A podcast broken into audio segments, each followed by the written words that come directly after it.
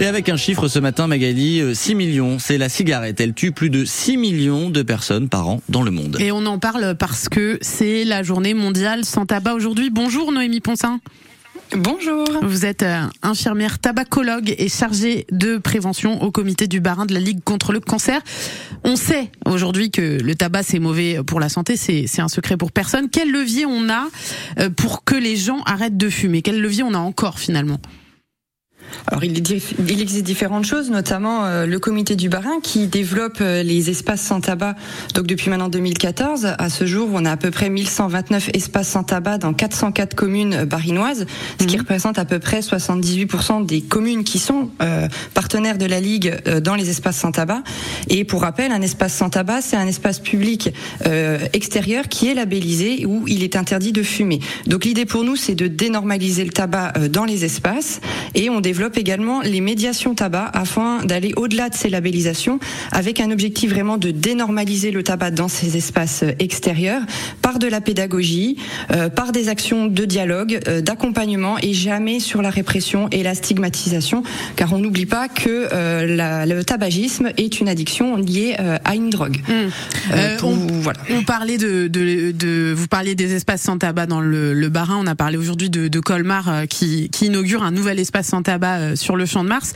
Euh, c'est vraiment efficace, c'est-à-dire euh, c'est pas seulement efficace pour le tabagisme passif, c'est ce que vous dites, c'est que c'est aussi efficace en termes de, de prévention pour les fumeurs ces espaces sans tabac. Oui, parce que du coup, les espaces sans tabac permettent d'en parler.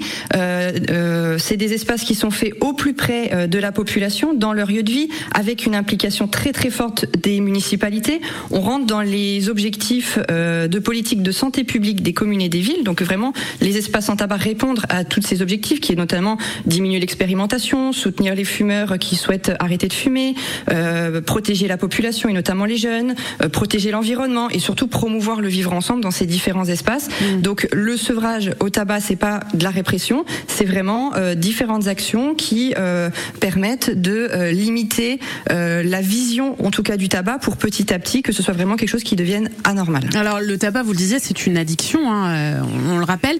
Il y a, il y a bien sûr des substituts pour aider à arrêter de fumer. Qu'est-ce que vous pensez de la, la, proposition du ministre de la Santé là il y a quelques jours de pouvoir prescrire la cigarette électronique et, et de la vendre éventuellement en pharmacie? Alors euh, ça c'est tout un débat. euh, la cigarette électronique peut être conseillée dans certains cas de sevrage. C'est vrai, ça peut être un bon outil de sevrage. Euh, N'oublions pas que les substituts nicotiniques classiques sont déjà remboursés par la sécurité sociale. Euh, maintenant, la cigarette électronique euh, n'empêche pas le geste, donc le, la gestuelle. Donc après, il y, a une, il y a un sevrage sur la gestuelle. On n'empêche pas le comportement, on va dire. et ça reste un produit où on ne connaît pas les effets sur le très très long terme. Mmh, donc euh, donc attention quoi, c'est ce que vous dites, méfiance quoi. Ouais, attention. Voilà, euh, si vous deviez dire une chose, Noémie Ponsin, pour finir, une chose à un fumeur très brièvement pour qu'il arrête de fumer aujourd'hui, ce serait quoi?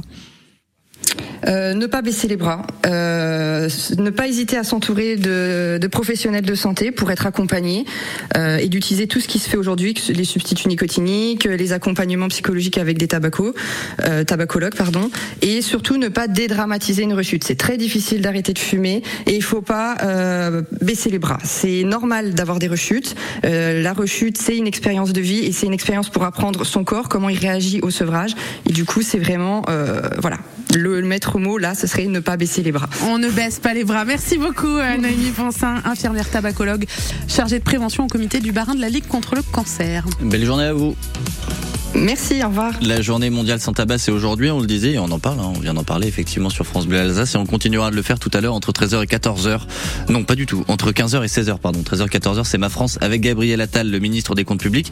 15h, 16h, c'est votre émission Bonjour Docteur avec Jimmy Mohamed, et forcément aujourd'hui, on s'intéresse à cette euh, journée mondiale sans tabac. Il y a une autre journée mondiale toute euh, aussi sérieuse en lien avec la santé, celle de la sclérose en plaques. Il y a des conférences et des animations qui sont organisées aujourd'hui place Kléber à Strasbourg Euh, le parrain de l'UNICEP, cette association qui depuis de nombreuses années sensibilise à la sclérose en plaques, c'est le patineur et consultant Philippe Candeloro. Il était ce matin notre invité et il sera donc euh, place Kléber tout au long de l'après-midi pour échanger, pour discuter, pour vous familiariser, vous nous familiariser, nous éduquer finalement et mieux comprendre cette maladie, la sclérose en plaques. Il sera évidemment entouré de professeurs, de docteurs et d'universitaires. 8h14 sur France Bleu Alsace.